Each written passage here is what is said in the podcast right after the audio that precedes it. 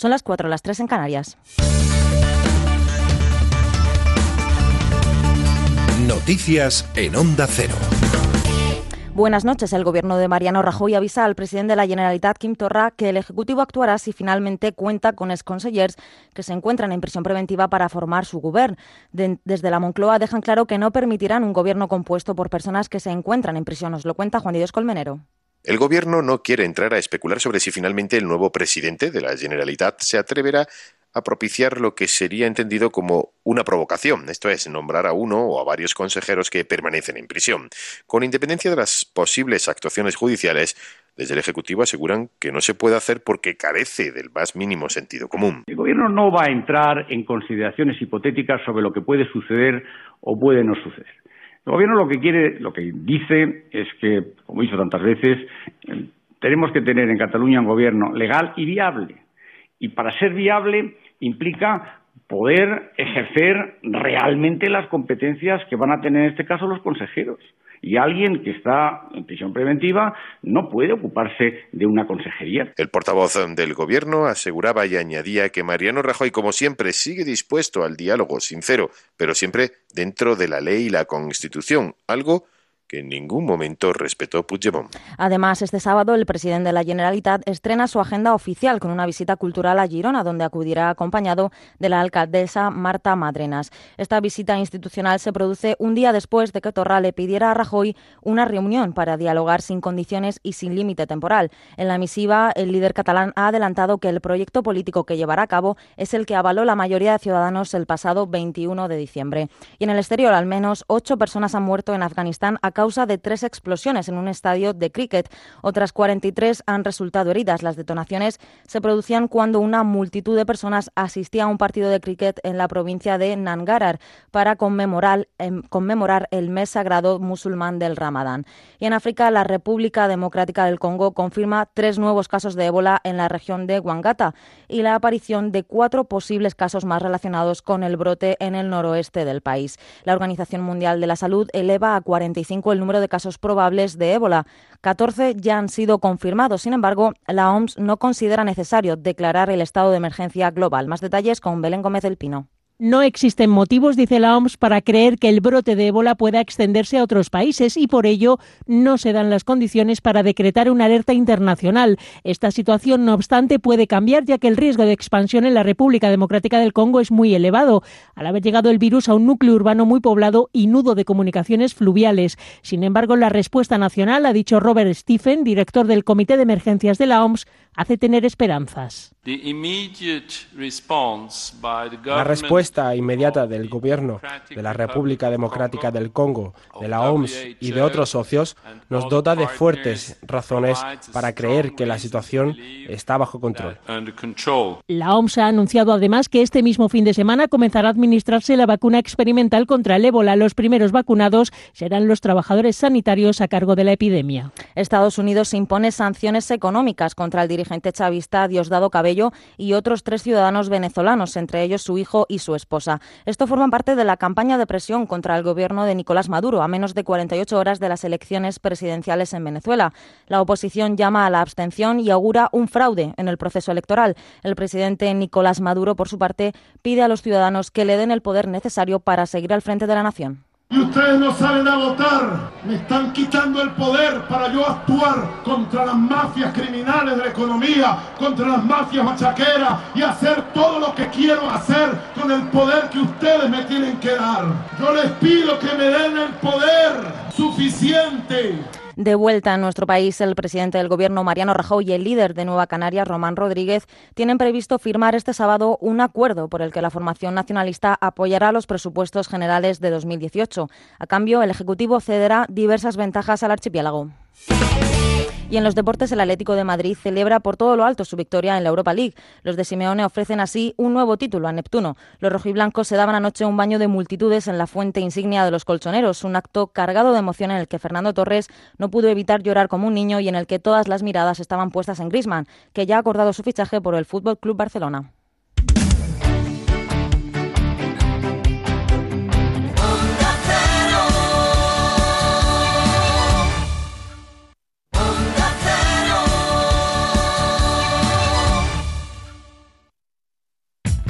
Este sábado, última jornada de liga en Radio Estadio, con atención especial a los encuentros de Segunda División. Además, baloncesto, balonmano, fútbol sala y Gran Premio de Francia de motociclismo. Este sábado, desde las tres y media de la tarde, Radio Estadio, con Héctor Fernández, Javier Ruiz Taboada y las mejores voces del deporte. Te mereces esta radio. Onda Cero, tu radio.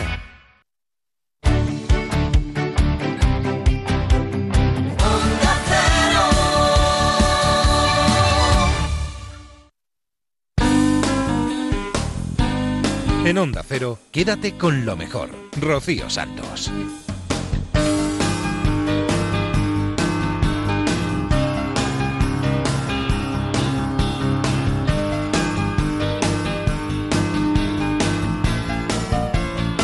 Muy buenas noches a todos. Bienvenidos a Quédate con lo mejor. Este es el programa resumen de Onda Cero.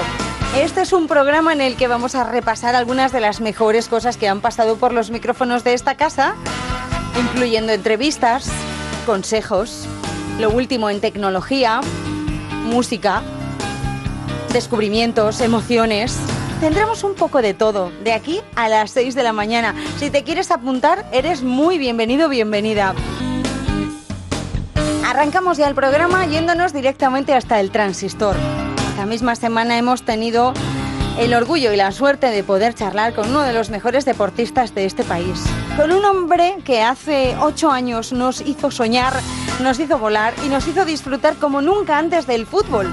Nunca pensamos ganar un mundial y Andrés Iniesta lo hizo posible gracias a ese mágico gol. Una trayectoria impecable en el Fútbol Club Barcelona, y José Ramón de la Morena tuvo la suerte de poder entrevistarlo en una entrevista que duró más de una hora y en la que también tuvimos la suerte de poder escuchar a Joan Manuel Serrat cantando en vivo y en directo. Pero vamos por partes. Vamos a escuchar las primeras palabras del capitán del Barcelona. Albert Benalles te echa el brazo por encima y te dice, chaval, tú te tienes que venir con nosotros a la masía. Y tú llorando le decías, no, no, déjame, déjame, háblalo con mi padre, háblalo con mi padre. Sí, bueno, eh, también tampoco conocía muy bien cómo, cómo funcionaba esto?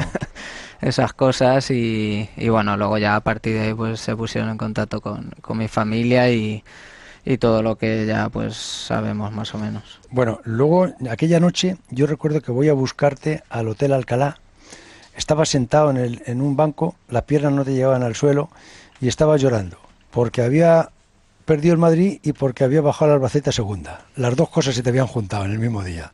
No, lo del Madrid no me acuerdo. pero yo creo que eso, eso no es así. Pero lo que sí me acuerdo es que el, que el Alba descendía. Descendía de categoría y la verdad es que fue un día muy muy muy difícil porque yo el Alba pues iba a verlo cada, cada fin de semana y, y pues que, descienda para, para uno es, es, complicado. Llegamos a la radio y mm, te habíamos elegido mejor jugador del torneo. Había gente en el jurado que habían votado a Jonathan, ¿no? Pero como yo me había puesto muy cabezón y Antic también, pues mmm, dije, joder, digo, ya verás como, como algún día digan, este tío que, que, que, se cargó a Jonathan. Y recuerdo que te pregunté que, que tu padre qué era. Eh, Jonathan dijo, mi padre es jefe. Y le, le, dije, ¿pero jefe de qué? Dijo, de un ministerio. Digo, hostias, un ministro. Y digo, ¿ministro? Y dice, no, no, es jefe, de, pero no. Y te dije, ¿y tu padre qué es? Y tú dijiste, mi padre es albañil, pero va a dejar de serlo cuando yo sea futbolista.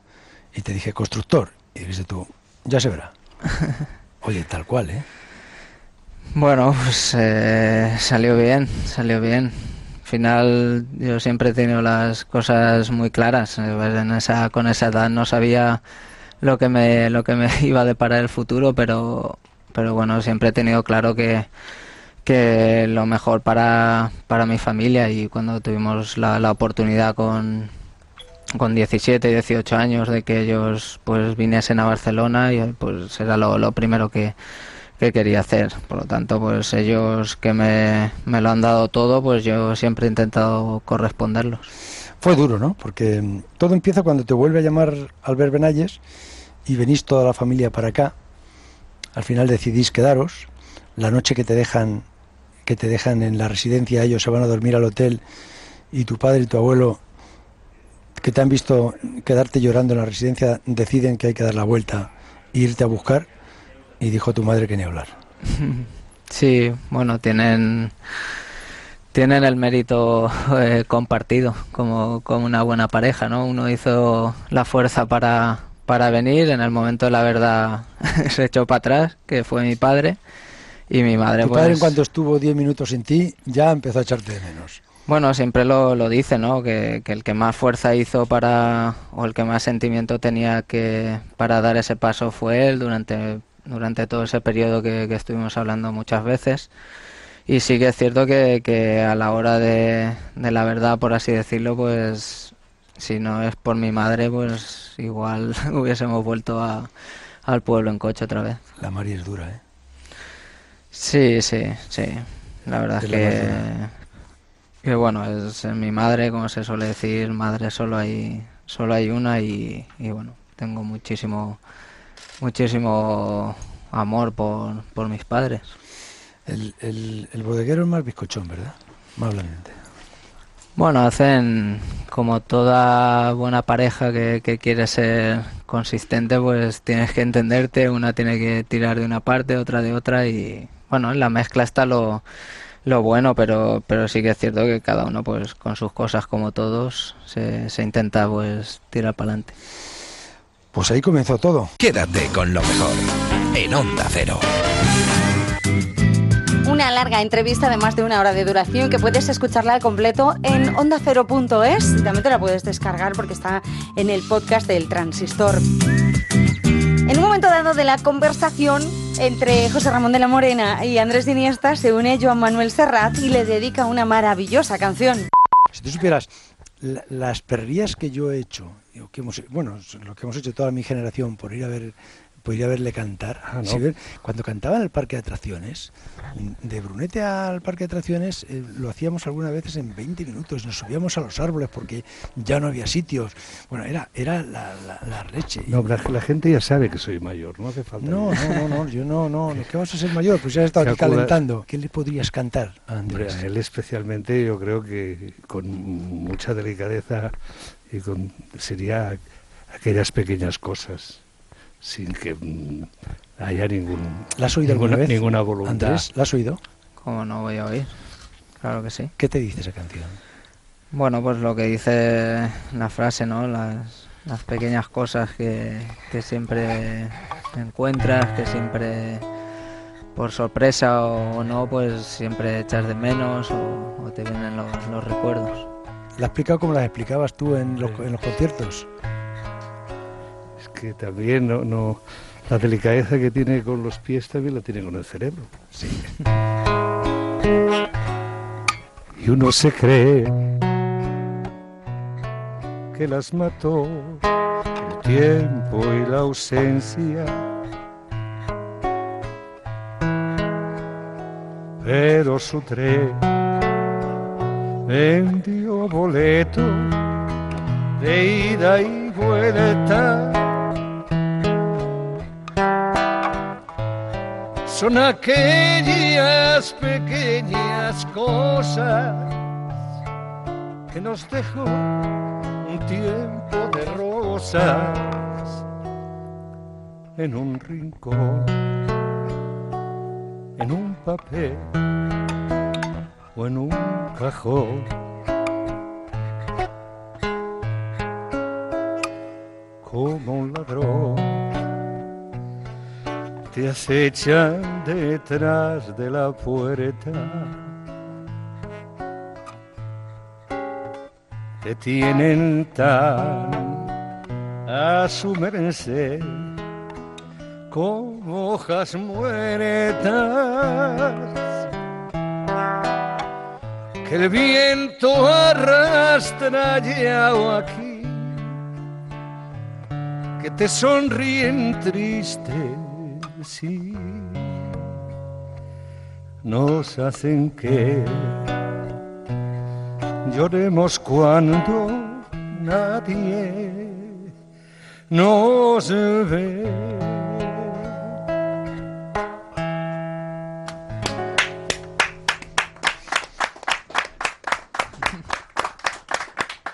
¿Te ha gustado?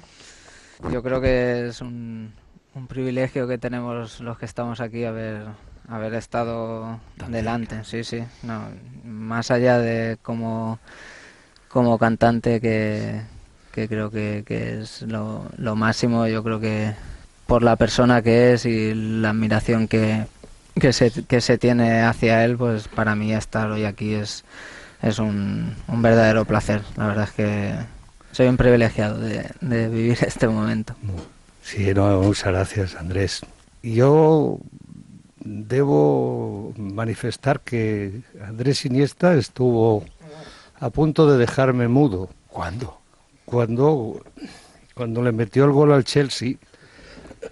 aquel día, aquel... Sí, yo estaba en un hotel en Bilbao. Había visto el primer tiempo después del, del concierto y me fui corriendo al, del, del, Teatro Arriaga al hotel para ver el segundo. Llegué ya que estaba bastante empezado y me, fui, me iba poniendo cómodo, cambiando y, viendo como me gusta ver el fútbol a mí que solo, viendo el final del partido. Y cuando Andrés pegó el, el zurriagazo aquel que se metió por la escuadra izquierda, uno no tan escuadra, el otro, pero se metió. Se metió. Sí. Entonces yo grité, salí, salí al pasillo del hotel y bajé a la calle en calzoncillos, corriendo en, en dirección al Guggenheim, ¿no? Gritando, me di cuenta luego de la bruta figura que estaba haciendo, giré sobre mis pasos, volví a cruzar todo el hall del hotel y subí el único desastre es que me quedé el grito fue muy fuerte. entonces pagué las consecuencias, pero yo se lo perdono. Aquel ciruelo, le perdono a aquel ciruelo porque aquel ciruelo nos dio, nos dio la tercera Champions, si no cuento mal. Quédate con lo mejor, con Rocío Santos.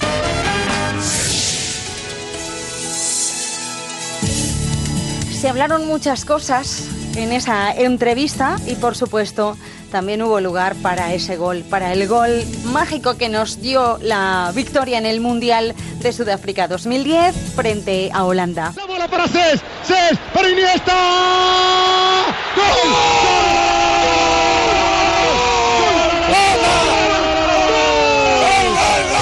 ¡El beso de la gloria!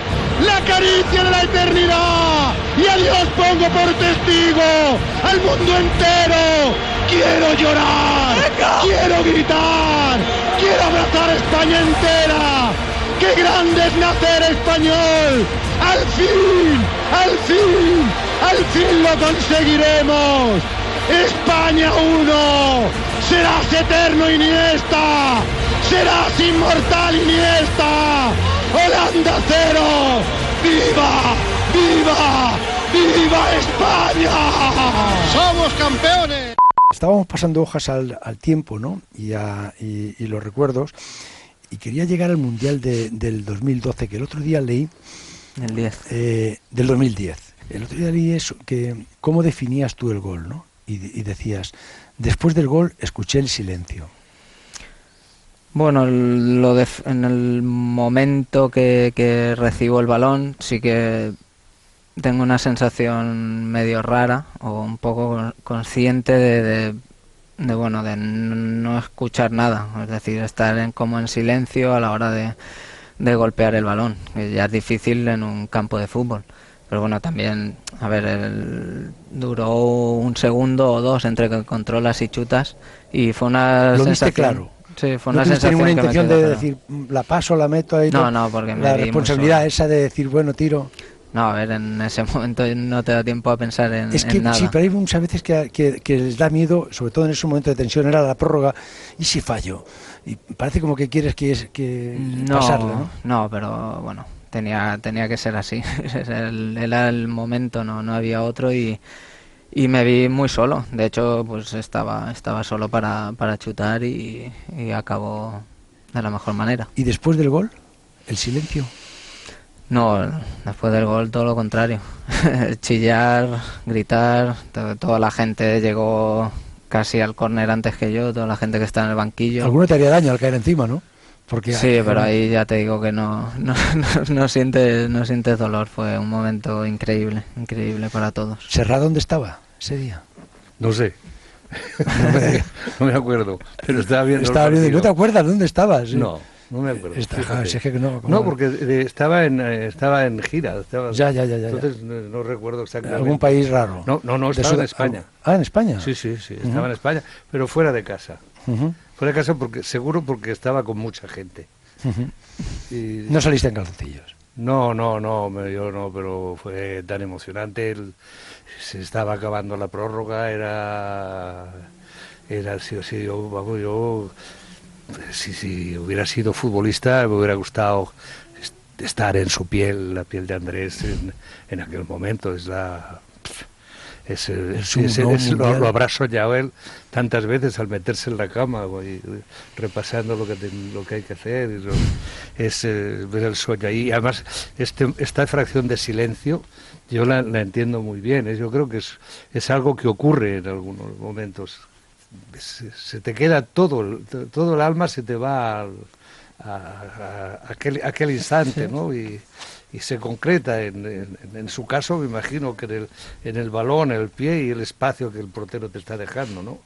Nosotros escribimos un, un libro, eh, un diario del Mundial, que se llamaba Cuando fuimos campeones, y yo lo iba escribiendo día a día. Lo escribía en estas libretas, así, y Bustillo lo pasaba al ordenador. El, el libro tenía que salir al día siguiente que acabara el Mundial. ¿Y te acuerdas que fui a verte y te dije, quiero que escribas el epílogo porque he soñado, ¿te acuerdas? Que vas a meter el gol de, la victoria. Y, me dijiste, hombre, si es así, digo, digo, de verdad. ¿eh? Y además te dije, yo creo que vamos a ganar 2-1 y que tú vas a meter el segundo, ¿no? Digo, vas a meter el gol de España, lo vas a meter tú. Y bueno, lo, escribiste el epílogo de ese libro en, en el avión, ¿no? Y la, dije a Laura que fuera a recogerte la hoja, ¿no? Y me dijo que lo que más le había impresionado que estabas tumbado y que tenías las piernas en alto llenas de cardenales. ¿Tantas patadas te dieron? Sí, bueno, fue Me dijo, dice, si ves cómo tenía las piernas después del partido. Oh, fue un... Yo creo que... Para que hubieras cantado la saeta.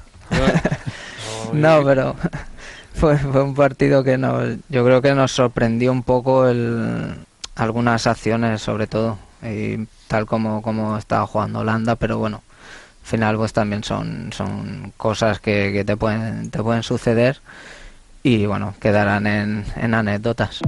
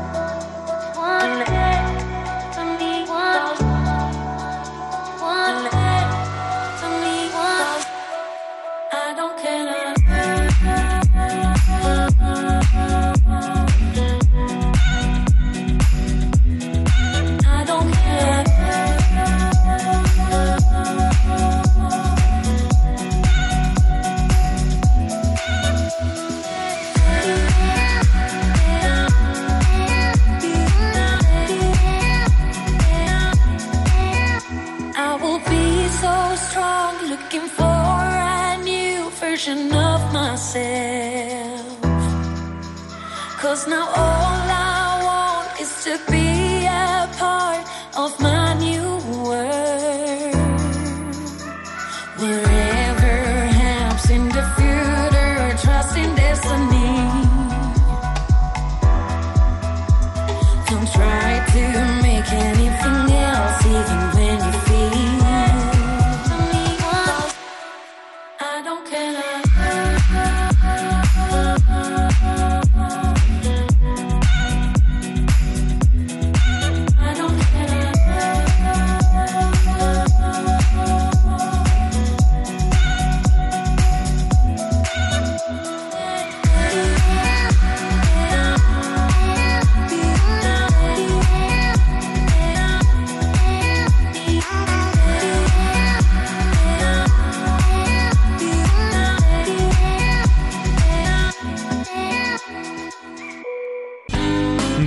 Santos.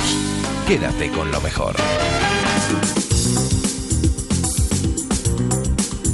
Tienes la entrevista al completo de Iniesta, de don Andrés Iniesta, en ondacero.es barra el transistor. Ahí está al completo. La hora larga que dura para que la escuches todas las veces que tú quieras. Después de escuchar a Cecilia y My Life is Going On desde la banda sonora de, de La Casa de Papel, estás pensando, uy, ¿cómo me suena esta canción? Pues sí, es la banda sonora de La Casa de Papel, la serie de Antena 3 que tanto nos gusta. Nos vamos a ir hasta la Rosa de los Vientos. Esta semana perdíamos a uno de los directores más importantes de cine de nuestro país. Antonio Mercero nos dejaba y José Manuel Escribano quiere rendirle un pequeño em, homenaje. Con el gran José Manuel Escribano. José Manuel, muy buenas, ¿qué tal? Buenas noches, Bruno, ¿qué tal? Y un grande, sin lugar a dudas, eh, se ha marchado hoy, tenía 82 años, Antonio Mercero ha fallecido. Pues sí. Qué, qué pena, Bruno. Realmente decimos adiós a Antonio Mercero. Él nos había dicho adiós hace unas temporaditas ya porque estaba enfermo, pero ahora se nos ha ido definitivamente una persona, un artista, eh, director, productor.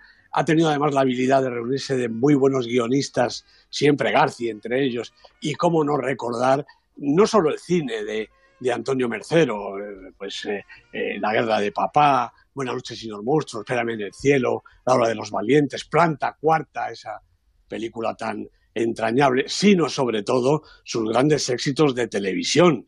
Eh, Mercero realizó La Cabina en el año 72, aquel eh, programa que ganó todos los premios en Europa y en todo el mundo, con José Luis López Vázquez encerrado en la cabina, recordamos, ¿verdad?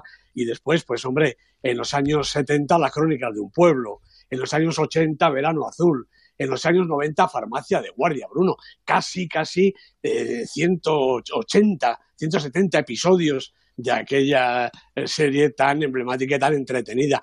Esa televisión que se hacía entonces en España, ¿verdad? Eh, con estas series españolas que yo creo que ponían a, medio país o a más de medio país delante de la tele. Mérito indiscutible de Antonio Mercero, un grande de nuestro cine, de nuestra televisión, un grande de nuestras imágenes. Antonio Mercero ha fallecido hoy, fue premio de honor, eh, premio Goya de honor, y si repasamos su filmografía, sus series, bueno, está presente absolutamente en la vida de todos. Eh, sus imágenes eh, ya forman parte de la historia de nuestro país. Así es, así es. Desde la mitad de los 60 hasta, hasta el 2007, que hizo su última película, y tú quién eres, precisamente una película que hablaba de la enfermedad del Alzheimer. Eh, bueno, pues con Manuel Alexandre de protagonista, un cine siempre entrañable, siempre directo, el de Antonio Mercero, y como digo, pues uno de los grandes de las imágenes de la historia de, de España. Quédate con lo mejor en Onda Cero. Seguimos en la Rosa de los Vientos. Ahora vamos a dar un repaso a los contenidos del nuevo número de la revista Año Cero con David Zurdo. Hemos hablado de las investigaciones con plantas que certifican la inteligencia de las mismas. David, eh, vosotros efectuasteis investigaciones eh, con plantas eh, para saber si había algo parecido a sentimientos, ¿no? ¿Cómo fue esa investigación? Pues efectivamente, como bien dices, es una investigación que pretende o intenta buscar si existe alguna clase de sentimientos, sensaciones o, o capacidades de, de, notar algo que puedan tener las plantas. Y curiosamente es algo que he recuperado de pues recientemente, pero, pero que comencé hace muchísimos años. Yo podría decir que es mi primera investigación en el mundo de lo, de lo extraño, pero con el toque científico, porque ya en 1987, que había caído en mis manos un artículo que hablaba de esta cuestión, lo puse en práctica. O sea que ha sido una segunda versión o una segunda parte de ese experimento de hace ya más de 30 años. Las investigaciones y los estudios eh, y los eh, textos que nos hablan sobre esos sentimientos eh, de las plantas aparecen, son conocidos, el efecto Bastar y otros, sin embargo, hacía falta una investigación directa. Y en esa investigación directa que habéis efectuado se han encontrado cosas sorprendentes como que las plantas pueden ver, oír y sentir las cosas, no como nosotros, pero no son neutras.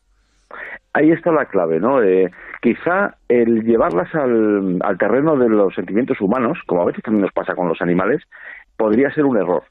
Eh, yo en la investigación que he hecho, muy modestamente y de un modo además muy, muy simple, utilizando simplemente un alimentador con corriente continua, utilizando unos polímetros eh, para detectar variaciones en, tanto en resistencia como en voltaje, bueno, pues al final lo que pretendía buscar es si existe esa variación, ese algo que nos haga sospechar que todo esto es real. Ya luego llegar a decir que las plantas pues tienen, eh, son capaces de vernos, o son capaces de sentirnos, o conectarse con nosotros, que se ha llegado a decir, pues yo esto desde luego no, no, no lo niego, simplemente es que no lo he podido confirmar, pero sí he podido confirmar a través de esa sencilla investigación que las plantas a veces eh, producen variaciones en lo que se está midiendo, que es una cuestión eléctrica, y esas variaciones que se están midiendo están relacionadas con cosas como, por ejemplo, amenazarlas con, con un cuchillo después de habérselo clavado o con unas tijeras, haberles cortado una hoja, y que esto que no siempre ocurre, hay veces que sí es notorio.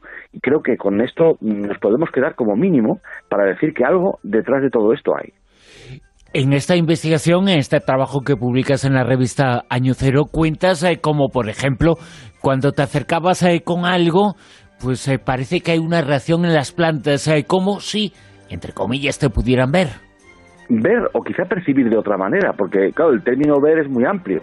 nosotros a veces también podemos decir que vemos las radiaciones del espacio cuando muchas de esas radiaciones no están en luz visible, pero es una forma de hablar, claro, decir, las vemos porque las conseguimos detectar. I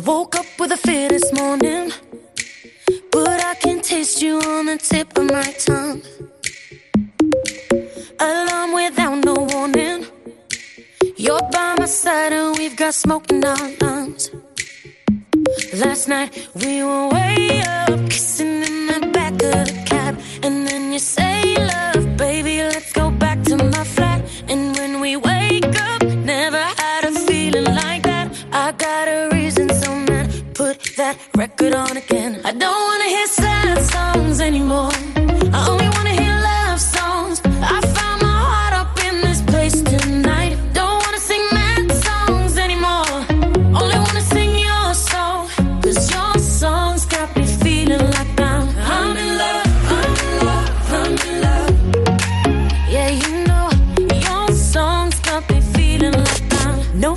I think I'm falling. I'm not proud, but I'm usually the type of girl that would hit and run. no risk, so I think I'm all in. When I kiss your lips through my heartbeat thump. and now we're way up, dancing on the roof of the house. And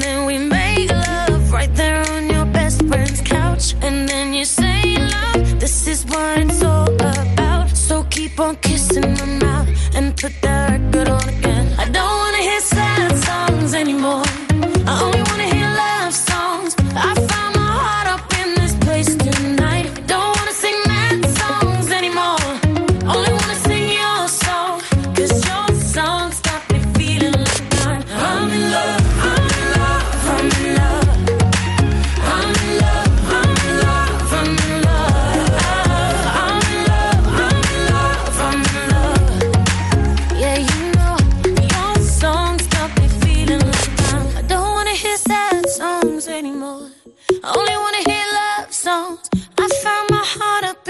Place tonight. I don't wanna sing mad songs anymore.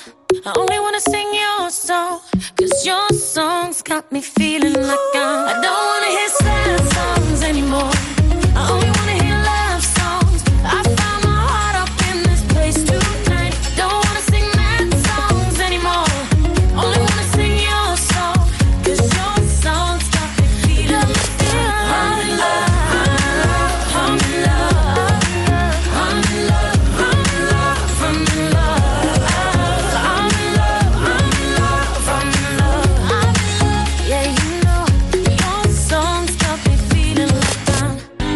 Quédate con lo mejor, con Rocío Santos. Nos vamos a ir hasta la brújula con David Robles, que cada semana en la sección que tiene llamada What's Cooking nos trae las últimas aplicaciones para hacernos la vida más fácil. Y vamos a empezar con algo que yo creo que es un sistema que va a revolucionar el mundo de la seguridad vial, sobre todo en los accidentes de tráfico que están involucrados los autobuses. A ver, afortunadamente no hay muchos, pero sí que es verdad que cuando los hay suelen producir un elevado número de, víctimas. Este proyecto nace de la historia personal de nuestro emprendedor, Sergio de Rico, que mm, al mismo tiempo que estudiaba ingeniería industrial, eh, trabajaba de técnico de, emergencias en, en el SAMUR, aquí en Madrid. Entonces, eh, él mismo juntaba por un por un lado, la parte emocional, ¿no? De ayudar a la gente en ese rescate y también estudiar la parte más física de lo que es eh, un accidente. Entonces, él se da cuenta de que en los accidentes de, carretera no hay facilidades eh, para mejorar el, rescate como lo puede haber en los trenes o los barcos y entonces decide crear el Rescue, que como digo es un sistema muy novedoso que lo que intentar explicar, lo que intenta es convertir, lo que convierte los asientos que nosotros tenemos en los autobuses en auténticas camillas inmovilizadoras de la persona que, que a sufrido el accidente y con un desanclaje muy rápido de la base del autobús, es decir, puedes extraer el, asiento del autobús simplemente con un clic de mano. Entiendo que esto es difícil a lo mejor de visualizar, vamos a poner los, vídeos ahora mismo en Twitter para que la gente lo pueda, lo pueda ver, pero por resumir mucho serían tres partes. Por un lado, ese asiento que se desancla muy rápidamente de la base del autobús, debajo de ese asiento hay dos elementos, una, eh, unas bandas que van a inmovilizar al paciente y no me sale el un, collarín. para evitar eh, posibles eh, problemas eh, cervicales. Todo eso junto, todo eso junto reduce tanto el tiempo de rescate que la probabilidad o la esperanza de, supervivencia de la gente que ha sufrido el, accidente se eleva innumerable el tiempo medio actual supera las dos horas. O sea, es imposible sacar a todo el mundo de un autobús y llevarlo al hospital en menos de dos horas. Eso es una tragedia, porque está lo que se denomina la hora de oro, los 60 minutos críticos y el objetivo sería llevar a la gente al hospital antes de que transcurran 60 minutos. Pues con el e-rescue hemos conseguido evacuar a todo el mundo en media hora, en 30 minutos. O sea, la diferencia es abismal. A lo mejor una reducción del, del 70 o del 75% del tiempo actual. Contaros que el sistema está homologado en laboratorio con accidentes fuertes, es decir, que funciona. Eh, tú dices, ¿cuánto vale esto? El precio es, es, muy pequeño, solamente es el 2% de lo que cuesta un autobús y además se puede instalar en autobuses que ya están, están... circulando. ¿no? Eh, en este momento se está instalando en 12 autobuses, ya en 5 están en, carretera y, bueno, afortunadamente no han tenido que utilizarlo y esperemos que no lo utilicen. Que no tengan que utilizar nunca, pero que esté, pero que esté ahí. pero que esté ahí. Y seguimos con una idea que yo creo que, mira, es muy buena para gente como yo que le da mucha pereza eh, mm, buscar las cosas por internet o que directamente no tiene tiempo. Yo me pongo muy malo eh, delante del ordenador buscando algo. Entonces, ¿qué os traigo? Os traigo una aplicación que se llama Help, con doble E, ¿vale? Y lo que hace es aglutinar todos los servicios que una persona puede necesitar en su día a día. Estos chicos se dieron cuenta que había muchas aplicaciones para cosas muy diversas. Pues eh, que necesito que, venga a mi casa a limpiar, que venga a sacar al perro, que necesito un, fontanero de urgencia, pero no había una aplicación que lo englobara todo. Y esto es lo que hace él, que tiene una, bueno, pues un montón de categorías de, servicios, como digo, pues desde asistencia eh, a la dependencia, eh, que te pase la ITV, cualquier cosa que puedas necesitar va a estar en esas categorías y si no la encuentras no pasa nada porque tiene tienen un chat que tú simplemente dices lo que necesitas y chimpum, ellos se encargan de todo como nos cuenta Alex Díaz. Tenemos un chat donde realmente los clientes hablan con nuestro call center con nuestros helpers y allí le pueden pedir cualquier cosa que exista en la parte explorador, que ya conoce los servicios, o cualquier cosa que necesiten que no encuentren. Por ejemplo, eh, cosas muy raras que nos han llegado a pedir, pues, eh, no sé, el disfraz más ridículo que puedas encontrarnos para una despedida soltero. Pues te lo hemos encontrado, ¿no? Eh, al final, cosas muy, muy, muy, muy raras que acabamos realizando. Y, tan raro es como encontrarme, decía, hasta un notario que firme que te firme algo un viernes por la tarde. Lo han encontrado. Ah, o sea, que esta, se podía llamar No conocerás a alguien que... por ejemplo. Eh, deciros... A ti que te gusta mucho, eh, no me digas nadie que... Eh, a ver, que esto es, eh, por, terminar la, historia esta. los precios son caros, no caros, pues mira, está muy ajustado al mercado. Es decir, no te va a costar mucho más de lo que te va a costar si lo buscas tú por tu cuenta en, en la calle. Simplemente tiene un pequeño suplemento por lo que es la gestión y el servicio, que va entre un euro y medio y cinco euros y medio, dependiendo de lo que eh, le pidas, pero que bueno, que es un precio bastante asumible. Deciros que están funcionando sobre todo en Madrid y en Barcelona y que ya en muy poquitos meses que llevan trabajando ya tienen gestionado 4.500 eh, servicios, así que para la gente como yo, yo creo que él me va a venir muy bien. Claro que sí. Quédate con lo mejor en Onda Cero. El momento de humor lo va a poner ahora mismo María Hernández porque seguimos en la brújula, nos vamos a ir hasta la gambada, que ya sabéis que ella recoge los viernes algunos de los momentos más divertidos de la actualidad, algunos de ellos protagonizados por Mariano Rajoy. Estaba el señor Rajoy en un mitin del PP en Alicante, que Aparici conoce muy bien, cuando se dirigió al alcalde de la ciudad, que es nuevo, Luis Barcala. Acaba de tomar posesión del cargo. El PP está dando palmas en Alicante porque ha recuperado la alcaldía que estaba en manos del PSOE. Estaba, digo, el señor presidente en el uso de la palabra cuando se dirigió al alcalde para felicitarle. No supo muy bien a quién felicitaba, pero ahí se lanzó a felicitar al alcalde que le escuchaba en primera fila junto a Martínez Maillo. Querido alcalde de Alicante, que así se llama.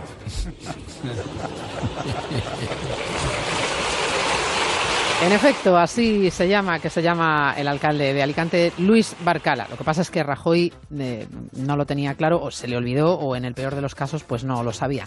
Vale que el alcalde se estrena, Vale que lleva pocos días en el cargo, pero hombre, si vas a dar un mitin a una ciudad, que menos que saber a quién tienes que saludar, digo yo. Digo yo. ¿O de quién tienes que hablar? De Luis Barcala. Luis Barcala. Bueno, esta es la última de Rajoy, pero no es la última en Moncloa.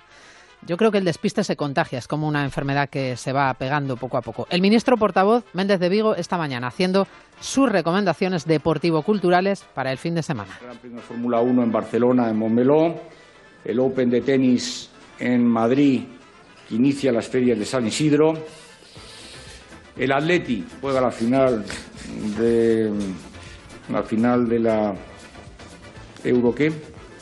Europa League. el ministro de Deporte falla de vez en cuando en estas cosas. La Europa League. Lo que demuestra es que Méndez de Vigo es un apasionado del fútbol. Un apasionado del fútbol. ¿Euro qué? Euro, Europa, League. Bueno, no os penséis que esto termina aquí. Tenemos especial Moncloa esta semana, que se le va a hacer. Lo siguiente al alcalde de Alicante, que así se llama, y al Europa qué, es el os jodéis con perdón de la secretaria de Estado de Comunicación, Carmen Martínez Castro, que en ese mismo acto de Alicante... Sí que dio decir el acto de Alicante. A la entrada olvidó que las cámaras de televisión habitualmente graban imágenes y recogen el sonido de esas imágenes. Y dio rienda suelta en voz alta a sus pensamientos. Le estaba comentando a un compañero del partido en Alicante la escena de los jubilados que estaban allí protestando, gritando mucho, silbando, con silbatos y demás. Qué ganas de hacerles un corte de mangas y decirles os jodéis, decía Martínez de Castro, con la cámara detrás.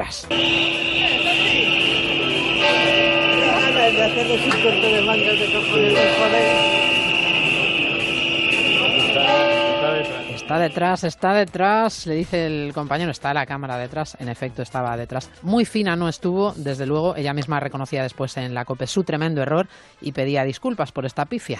Es un comentario jocoso con un amigo en una conversación privada. Dicho lo cual, cuando ese comentario pasa del ámbito privado al ámbito público, pues eh, se convierte evidentemente en unas palabras muy inadecuadas en fondo y en forma. Y por lo tanto, pues yo agradezco que me brinde usted la oportunidad de pedir disculpas a aquellas personas que lógicamente se han podido sentir ofendidas por ellas.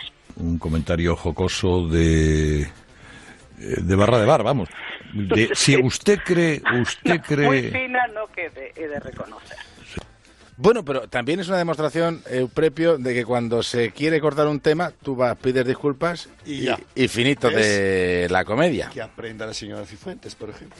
Ya es demasiado tarde. Fina, fina. Bueno, por, terminar con las pilladas indiscretas en el mundo de la política, no es cuestión de repasar porque esto se haría pues eterno, pero con lo de la cámara que capta lo que no debe, me viene a la cabeza el ridículo histórico, recordáis, de Puigdemont y sus mensajes a Comín, contando en público que todo iba de maravilla, mientras por lo bajini le confesaba en el WhatsApp a Comín que esto se acaba, que el plan de Moncloa triunfa y que han hecho un ridículo histórico. Bueno, hay que mirar, hay que mirar alrededor antes de abrir la boca. Si lo que vas a decir es carne en efecto de ridículo, o te va a caer la mundial como a Martínez Castro por su indiscreción. Bueno, y cambiando un poco de tema, David, me preguntaba yo esta semana que hemos hablado tanto de Ciudadanos, de Albert Rivera, eh, si tal vez el líder de la formación naranja podría estar pasando por una crisis, no sé, igual una crisis de, de, identidad, que no encuentre su lugar, perdido entre Rajoy y el 155. Se me ocurre que le podíamos dar una pista para reafirmar su personalidad. Tú eres un Rivera y un Rivera es... Un zapatero, hasta los huesos. Un Rivera es un zapatero. No sé si a lo mejor es la profesión frustrada de, Albert Rivera o no sé, tal vez. Cuidado con las analogías que ya sabes de lo que va Coco, María. Now excuse me if I sound rude, but I love the way that you move, and I see me all over you now. Baby, when I look in your eyes, there's no way that I can disguise all these crazy thoughts in my mind now. Just something about you. You got the lock, I got the key.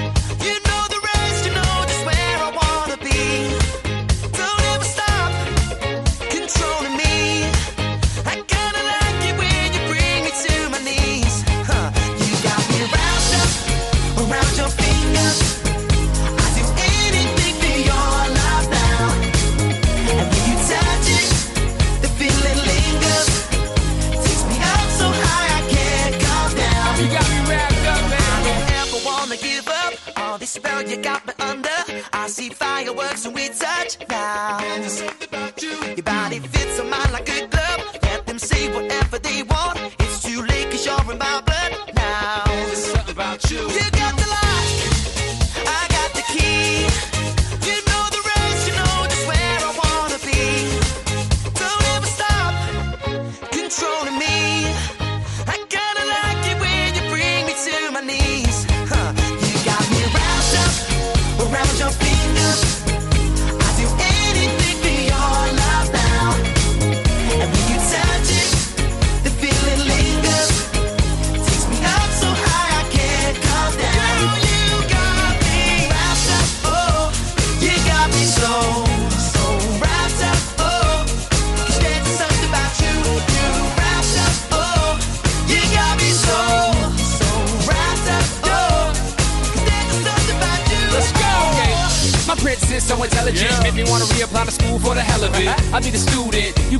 the teacher. Miss Sophisticated, such a pleasure to meet you.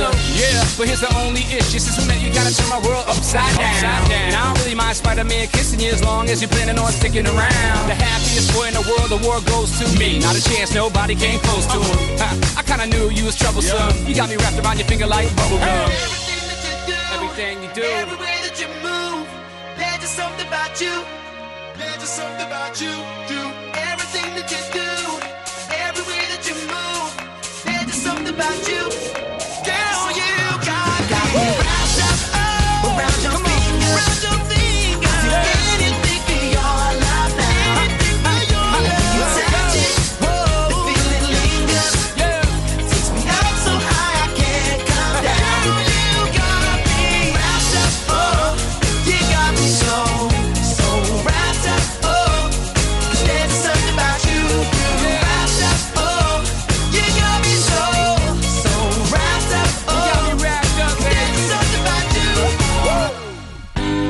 Quédate con lo mejor, con Rocío Santos.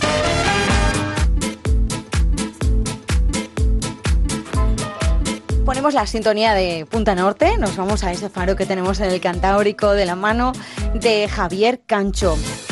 Se cumple 50 años este mes de mayo del 68. ¿Sabemos todo lo que ocurrió?